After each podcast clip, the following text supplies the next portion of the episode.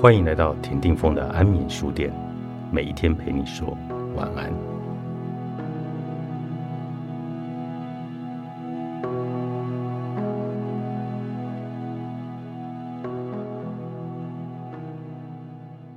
最近接连发生很多事情，让我开始回顾我这一段时间以来的人际关系和感情、朋友等等。本来一直想不透的事，直到去按摩之后，突然有一个领悟。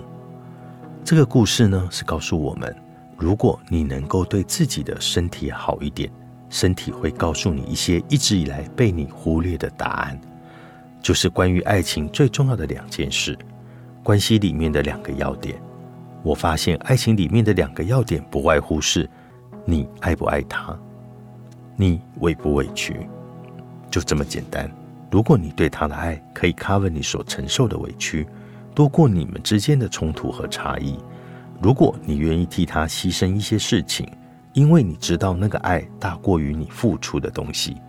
整体上来说，你在这段关系里面是满意的。尽管你们经常争吵，诸多的不和。但由于他能给你的从别人那里无法获得，所以你甘愿的为他做出这一切，因为在这样的关系里面，你可以看见快乐的自己。相反的，如果你针对第一个问题的回答像这样“我爱他，但是”，那么要不就是那个爱是有条件的，要不就代表其实你并没有那么爱他，只是因为基于过往的习惯或者放不下。所以，为了避免自己认知失调，才会说出这样的话。想一想，在这段关系当中，大多的时候，你总是充满着不安、担忧、痛苦、委屈，还是其实很多时候你是快乐的、自在的，可以很安心的做你自己呢？其实不只是紫色伴侣关系，上面的这个他紫色的也可以是伴侣、朋友，也可以是一段工作关系、同事。或者伙伴，可以是你的家庭和课业，也可以是现在你正在做的事情。你爱你现在正在做的事情吗？你有没有觉得自己被委屈了呢？让我们来看看前面这两点分别代表了什么意思。在心理学上，爱是可以预测关系的满意度，也就是说，如果你越爱对方，你就越满意在这种关系里。你可能听过很多的文章，说过它包含了亲密、激情跟承诺。可是你知道吗？有件事情比这一切更重要，就是前面所说的：闭上眼睛想一想，你喜不喜欢和他在一起的时候的你的自己？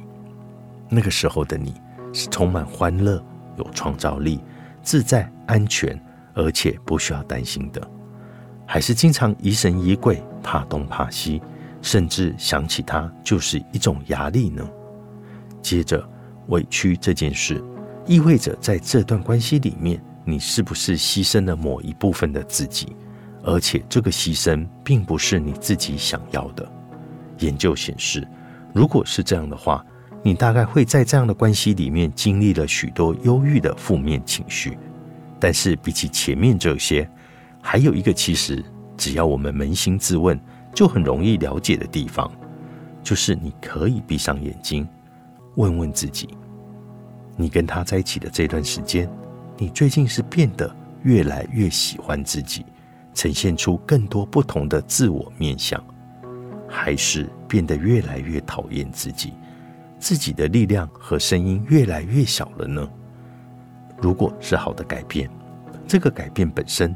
又是否能从其他关系或活动中来取代呢？透过问自己上面这些问题，也许你就会发现，一直以来那个答案都很清晰，只是你一直缺乏勇气做出决定而已。多年前，我参加了一个聚会，刚好聊到一件事情让我印象深刻。其中一个朋友 A 提到，他一直很在意他的伴侣。可是他的伴侣好像没有回报同等的在意，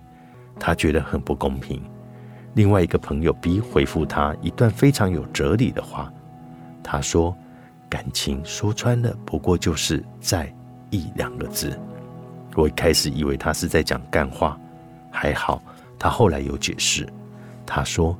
如果你要判断这个人是不是值得继续在一起，你只需要思考下面两件事情：一，在这一段关系里，你觉得自在吗？二，跟他在一起的这一段时间，你有没有觉得活得有意义？